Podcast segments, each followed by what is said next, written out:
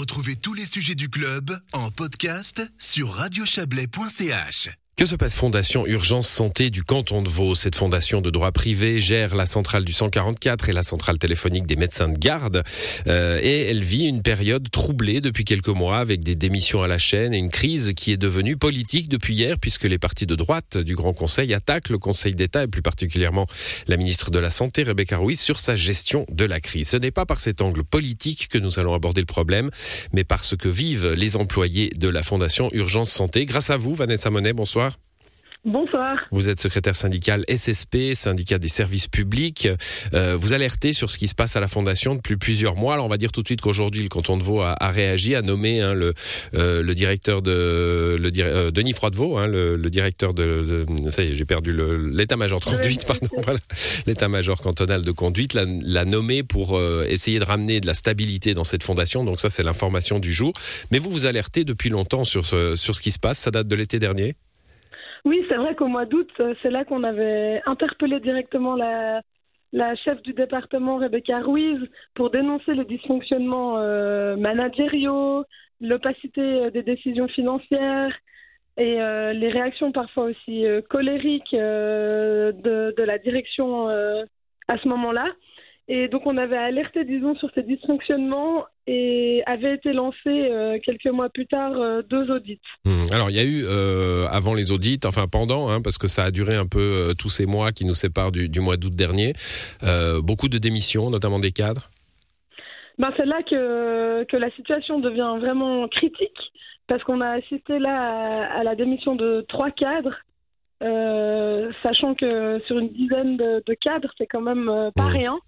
Et euh, là, depuis le début de l'année, effectivement, euh, trois cadres sont partis, dont ben, hier, et on a appris ça vraiment avec euh, un immense regret, la démission du, chef du 144 qui joue un rôle crucial dans la fondation. Alors, selon vous, hein, vous n'êtes pas évidemment dans, euh, dans, l'explication euh, qui conviendrait à tous, à la direction et aux employés, mais selon vous, qu'est-ce qui se passe? Est-ce qu'il y a eu, euh, c'est l'idée qui vient immédiatement, hein, un, surcroît de travail, une, gestion de la crise Covid, par exemple, hein, avec beaucoup plus d'appels, avec beaucoup plus de tensions, qui fait qu'on en arrive à des situations comme celle-là?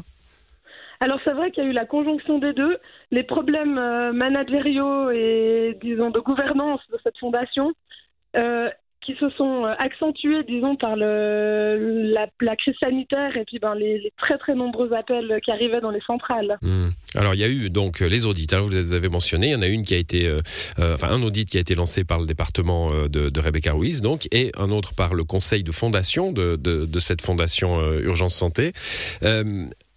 Ils sont en cours, hein, donc il n'y a pas encore de, conclusion, mais comme je le disais, la crise est devenue politique, euh, donc il y a des réactions aujourd'hui, on, ne revient pas là-dessus. Mais vous, euh, qu'est-ce que vous demandez finalement pour les employés de cette fondation au Conseil d'État? Alors nous, au niveau politique, euh, la chose est claire, c'est que ce qu'on demande, c'est simplement que la mission publique de ces deux centrales, on parle du 144, un numéro d'appel d'urgence pour les citoyens du canton de Vaud, on demande simplement que ça soit l'État qui reprennent la main sur cette euh, fondation, qui est aujourd'hui une fondation de droit privé.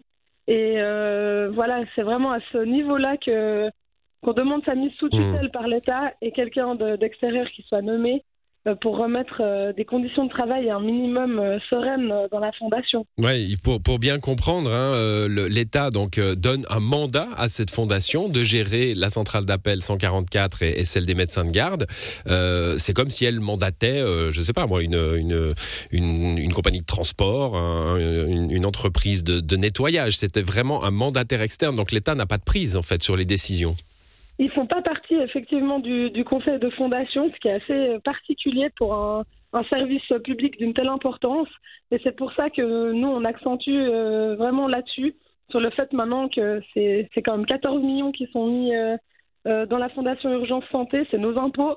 Et donc c'est essentiel maintenant que l'État et la santé publique reprennent le contrôle sur ces, sur ces deux centrales. Voilà, reprennent la main sur, cette, euh, sur, sur ce mandat euh, de service public, vous l'avez dit. Hein, euh, c'est toujours le.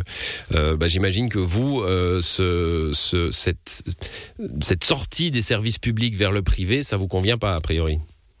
Oui, et puis disons là ce qu'on regrette vraiment aujourd'hui, parce que bien, bien, sûr on a appris aussi la nouvelle de la décision de nommer Yves Froidevaux Denis, Denis Froidevaux. Denis Froidevaux, pardon, de, à la tête de la FUS, voilà.